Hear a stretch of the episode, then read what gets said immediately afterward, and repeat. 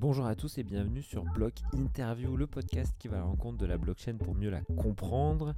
Euh, excusez-moi, déjà, voilà, je voulais tenir à m'excuser auprès de vous euh, pour cette absence. Il n'y a pas eu de news, il n'y a pas eu de nouvelles interviews. Euh, j'étais en préparation d'un gros projet dont je vous parlerai très très bientôt. Ça va être dans l'univers du caritatif, dans la prolongement de ce que j'ai fait avec Crypto for Good, mais ça, j'en parlerai un petit peu plus tard.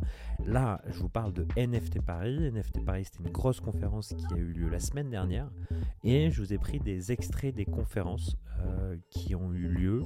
Euh, la première euh, que je vous partage, c'est une interview du patron de Sorar, le jeu de NFT de football et de sport collectionnable, qui répond notamment à des questions autour du monde actuel des NFT, de l'état actuel également des marchés et de comment il a fait pour monter sa boîte. Donc je vous souhaite une très très bonne écoute. À tout de suite.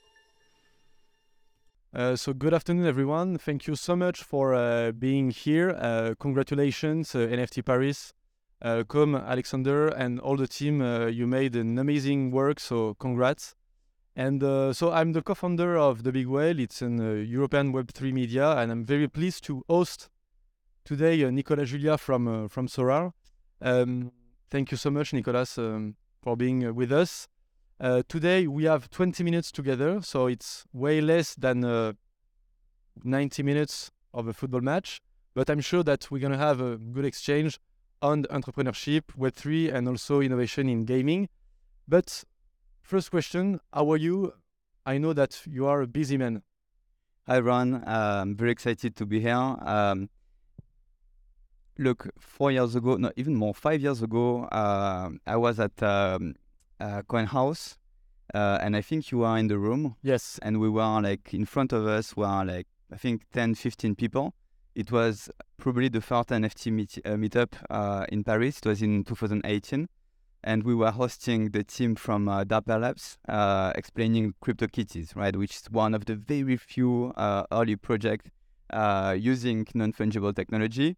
And so five years later, like seeing such an amazing event here with uh, I've heard 10,000 people uh, talking about this technology makes me like very, very happy, very energized, uh, and very confident uh, for the future. So that that's that's how I feel today. Of course, like uh, it's like uh, tough times for the market in general. I think we should acknowledge that.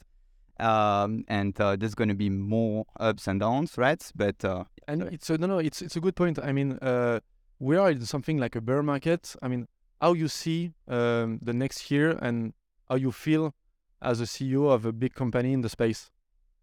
I think that you know when you are deeply convinced about the potential of the technology to change the way we own stuff online, right? And so you see all the potential for to disrupt different industries uh, and and change the way we own our digital lives you you you you kind of you don't like these times right? Because it's painful it's painful for everyone let's say it right? But you you you, you try to take the best of these times which is okay you have less noise uh, you have people that are here for the good reasons. Let's let's build. Uh, yeah so so you can focus on one matter improve your product interact with your community improve your product and so on right? So uh, so that that's that's what how I feel today and so when when we started with Sorare uh, so in 18, so ETH was moving down from 1,000 to 100, right? So it was very tough times. Not a single venture capitalist was willing to invest in anything touching crypto, as we were saying back in the days, right? So um, we've went through from like the, the, the up and downs, and we will go out of this. Uh, and uh, the companies that will focus on what matters, the product, the users, will get much stronger after that. And talking about the VCs, do you think that um, their minds have changed? I mean, on this subject, do you feel uh, something new? Look, I think that uh, that they are always a bit chasing the next shiny thing, right? So uh, right now it's uh, artificial intelligence, and then it's going to be something else. Uh, and so it's of course easier to raise money uh, in bull markets, right? Uh, but I think that the companies that are demonstrating traction, right, and so user engagement will raise money. Uh, and so, from what I see, at least in Europe, uh, money at early stage is still here, right? It gets difficult at Series A, Series B, and later, but uh, but it's, it's still like possible to raise money right now. And so you built a company, Sorare, um, with I mean NFTs and card for um, for players. Um, what did you choose? I mean NFTs, and what do you think that they can improve in the game space? Yeah. So f- first of all, we we use this technology because we believe it's it's the best to do what we do, right? Uh, we are not in the business of selling a technology or selling an NFT. We are in the business of building the biggest brand in the world of sports and the best games in the world of sports. Uh, and it happens that when I saw non fungible technology, I was like, whoa, okay. With that stuff, we can own stuff online, and if we can own stuff online, we can have digital scarcity and human beings have been collecting stuff in the physical world for centuries. This is something we do for variety of reasons. Uh, and so we are spending more and more time online. Why not do that online? People will want to do that online, right? So I'm a massive sports fan. So I was like, okay, let's bring all the top athletes and leagues and clubs and uh, let's allow the fans to collect uh, digital stuff. And then I was like, okay, that's cool. That's going to be 10 times bigger than physical collecting in sports. But if we if you if you bring a usage value like something that the the users can do every day every week uh, with their card, then you can build something much bigger, right? So that's where we, we started to think about games. And so fantasy sports games where um, you can use uh, your your player card to compose a team. And then depending on how the player is play, uh, doing on the pitch you can score points and grow right? So that that's how it came about Okay, and how did you convince um, championships and also uh, clubs to to work with you, especially in Europe? Yeah, so look, uh, um, we closed our first deal with the Belgian Pro League. Uh, it was the end of 2018. Um, so nobody knew anything about NFTs. Probably a couple thousand people in the world were like interested about that. Uh, and uh, I think it, it was a combination of three things. One, um, we had no product, right? Like it was just like a couple of screens. Uh, and so I think it was first, um, so selling the vision. So a bit of what I told you, Ren. I remember when uh, the first time you yeah talked um, about Sorare, it was in yeah 2017, 2018. Yeah, end of 17, beginning of 18. Yeah, yeah. So selling the vision and and uh, and you know explaining them that it could bring more viewership uh, for them. At the end of the day, uh, their business is based on media rights. So if we help them to grow uh, viewership, then we help them uh, make more money, right? Number two, at some point, being ourselves a new revenue stream for them because they take a cut on the sales uh, of the NFTs. Uh, and number three, offering a cool product to the fans and showing that we're gonna care deeply about them and, and, and so on. So it was a combination of these uh, three things and then it's you know there's no recipe. It's hard work and don't do stuff that are in the books like you need to find your way right? Like uh, there have been uh, in our space there have been two companies the last 50 60 years that have done what we've done like in electronic arts with uh, the games fifa and so on. And then panini right that man- managed to acquire like we have hundreds of partnerships now in the world of sports the nba the premier league and so on. So you need to start uh, small uh, be hungry, uh, and uh, and yeah, battle. Yeah. And you explained several times that you don't want only yet to be um, NFT company. You want to be a fantasy gaming company.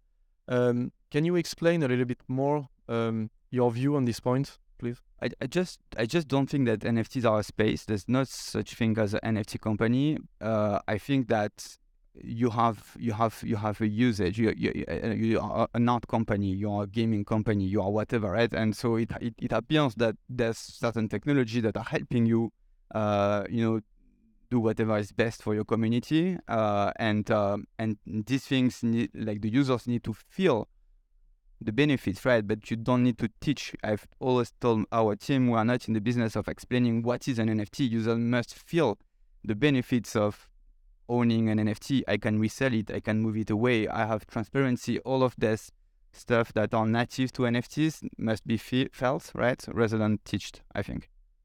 Okay, and regulation. Um, you had some trouble in Europe, especially in France, with conversations. Yeah, conversation.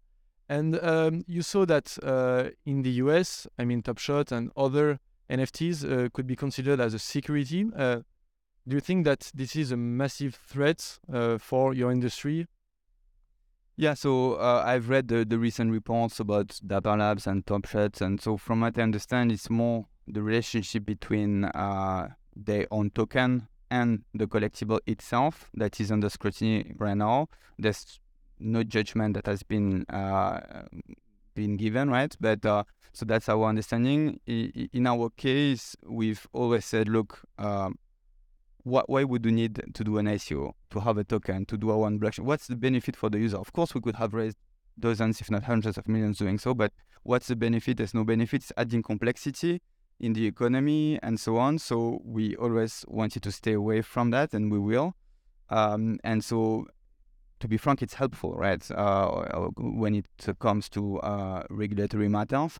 Um, so at least financial. Then you have gaming uh, regulations and and then you have no framework because of course you are you you, you are creating a new category uh, with a product that is totally different with risks that are totally, totally different and stuff that exists and so um, you need to have something that is built ad hoc. And so we are very lucky here to have a government that is pushing uh, for web3 uh, that wants leaders from web3 to be built out there um, and that that want like a new framework uh, to help these companies to grow um, and um, our approach has always been to be proactive we of, and, and to engage in these conversations to uh, to build this framework. Okay, very interesting. And we're in Paris. You are French, so actually, what do you think about the French ecosystem? Uh, do you think that apart uh, big blue chip like Ledger or Sorare, um, are there any other company that you are interested in in France, in Europe?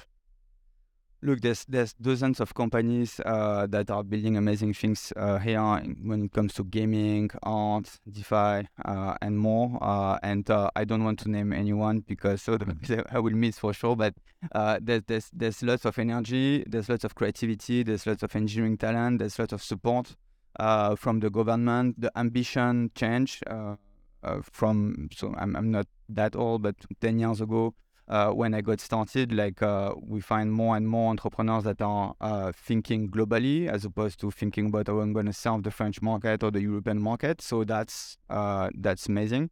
Um, and um, yeah, so I'm I'm I'm bullish, and uh, I think there's uh, there's much more to come in the coming years. And which advice um, can you yeah could you give to Web three entrepreneurs that want to build not only, I mean, a startup, but maybe a bigger company? I think there's two things. Uh, one, when it comes to NFTs or, or Web3, what are the native uh, uh, what are the native use cases that are unlocked by the technology? Right? Like so, wh- when when when you have a, a, radical innovation, I think you should think about what is it going to unlock, right? So we had mobile, we had the internet, we had all these radical new technologies. They each unlocked by themselves new companies, right? You cannot have Uber without mobile, right? So, uh, and why? Because there's a couple of things that mobile was uniquely doing that enabled this company uh, to flourish, right? And so it's the same for Web3, it's the same for NFT. So I think you, you I believe the, the biggest companies uh, leveraging this technology uh, would be true to the native uh, new things that are unlocked by this technology, not trying to do stuff that we are doing in the physical world or you know like it's like when the web came out like you had some certain companies like copy and pasting or it was done before on the web and it was ugly and was not working and so so so that's the same for nft so what are these new things that are unlocked by the technology? So digital scarcity enables collection enables like uh, digital art like transparency, traceability, portability for gaming. Like, what is new, right? So when I think about our industry, gaming, uh, when I think about Web2 gaming, you know, uh, like every year, 100 billion dollars are spent by fans, by gamers, um, buying game items. They don't own them, right? Uh, you cannot resell that. You cannot resell them. You cannot move them outside of the game. Uh, you cannot use it in the next sports season uh, when it comes to a sports game. And so with an NFT, with real ownership, you can move them away, you can resell them freely, and so on. And so and so that that's you know like that's a huge step forward for for the gamers. Okay, okay. Thank you um, very much. If you want to uh, pitch your uh, project to uh, Nicolas, uh, don't hesitate. Thank you so much again, and uh, have a nice uh, day here at NFT Paris. Thank, Thank you, Raphaël. Thank you, Raph. Merci beaucoup d'avoir écouté cet épisode jusqu'au bout. Euh, N'hésitez pas à vous abonner euh, au podcast Block Interview, à mettre des commentaires, euh, à noter aussi le podcast si vous pouvez le faire sur Spotify, sur Apple Podcast. Voilà, n'hésitez pas à le faire, ça permet d'avoir un petit peu un retour de votre côté. Et je vous donne rendez-vous pour le prochain épisode, la prochaine interview ou les prochaines news. À très bientôt.